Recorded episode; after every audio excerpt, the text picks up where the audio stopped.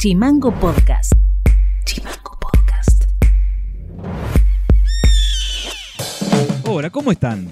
Este es el resumen informativo de este lunes 19 de octubre. Y estas son las tres más de Tierra del Fuego. El Ministerio de Salud de la provincia informó este lunes el fallecimiento de un médico de Río Grande por COVID. El paciente se encontraba internada en la clínica CEMEP y se convirtió en el primer médico muerto por coronavirus en Tierra del Fuego desde que se inició la pandemia. La enfermedad ya se cobró la vida de 103 personas en la provincia. Los padres de un recién nacido de Tierra del Fuego no pudieron decidir el orden de los apellidos de su hijo y tuvieron que resolverlo vía por sorteo. La instancia la prevé el Código Civil y Comercial de la Nación ante desacuerdos de los progenitores. En el trámite que se realizó ante el Registro Civil de la provincia, la mamá pretendía la inscripción con el doble apellido materno-paterno y por su parte el papá con el doble apellido paterno-materno. Una pericia realizada por la Cámara de Apelaciones de Río Grande reveló presuntas maniobras entre el juez de instrucción Raúl Sajade y una abogada en el cobro de dinero por dictar fallos. En los mensajes telefónicos peritados se presume que el magistrado le elaboraba a la abogada modelos de escritos judiciales para que los presentara en causas ante su propio juzgado. El diario El Fin del Mundo informó que la información ya está en poder del Superior Tribunal de Justicia y se espera que la Fiscalía de Estado se exprese por la posibilidad que se haya constituido la comisión de un delito. El gobierno de la provincia concretó una serie de reestructuraciones en el ámbito de la salud pública. Entre las reformas más importantes se destaca la creación de la Secretaría de Salud Mental y Adicciones, un área que fue jerarquizada y quedó a cargo del psicólogo David El Piero una manera de, material, digamos, de poner en valor el área, el ámbito y que pueda participar más activamente de, las mesas de diálogo dentro de esa. La pandemia le da, le da un tinte muy particular, digamos, a la salud mental, ¿no? tanto por, por las demandas que, se van produciendo, si bien las situaciones humanas siempre transitan, digamos, por, por, por, ciertos lugares conocidos, por decir así, la angustia es, universal, por llamarlo de alguna manera, eh, pero sí es cierto que pone otras condiciones y que, que uno ve una respuesta, una cuestión reactiva, digamos, a la, pandemia misma y a los cuidados que, implica la pandemia en términos de, de de la población. Mandal Editorial. Estado Fueguino ubicó al 85% de bonistas de la deuda que tomó Roxana Bertón en el 2017 de los ya famosos 200 millones de dólares. A esa gente hay que pedirles que reestructuren la deuda.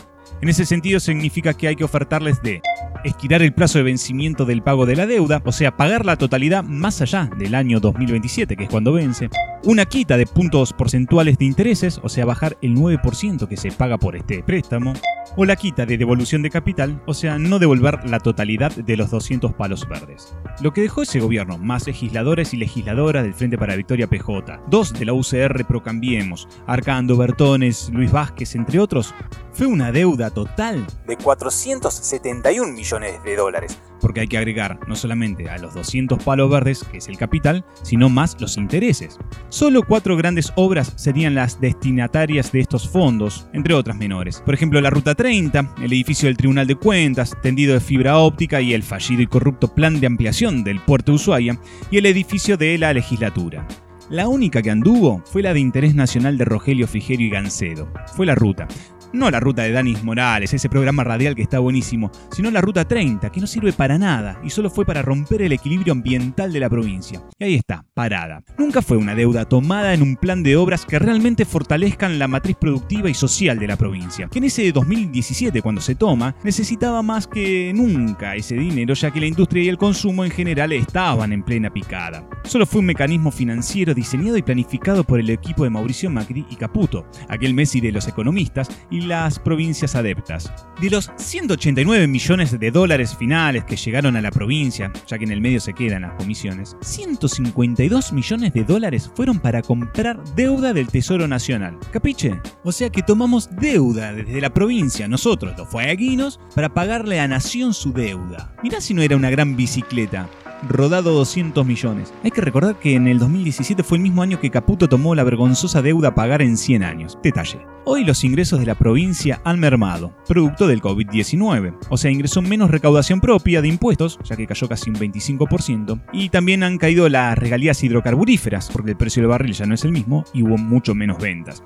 Hay que saber que la provincia cuenta su deuda en pesos, y para pagar los dólares los debe comprar a la nación. En el 2017, cuando se genera la deuda, el tipo de cambio se encontraba era a un dólar 15 pesos con 25 centavos, hoy es de 82 pesos con 25 centavos o sea, la deuda es cada vez más alta en pesos. El gobierno de la provincia en estos días pagó la última cuota del año, totalizando desde el 2019 hasta la fecha un pago de 95 millones de dólares de los 471 millones de dólares totales que hay que pagar hasta el 2027. O sea, estamos desangrando guita por todos lados por cuatro obras que no se realizaron y que encima no generaban grandes ingresos ni cambiaban la vida de la población de forma transformadora. No es que no se precise tomar deuda, el tema es el para qué y para quiénes. Es ahí donde la ideología está presente. Elegís tomar deuda para financiar a financistas o para producción y mejorar la calidad de vida de los fueguinos. En aquellos años, la decisión no fue muy difícil. Se tomaron la pastilla verde, verde bicicleta financiera macrista.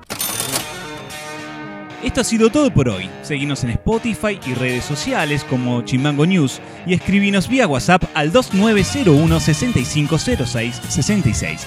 Te dejo disfrutando un tema de Eric Clapton soy Federico García y nos reencontramos mañana. Chao. www.chimangonews.com.ar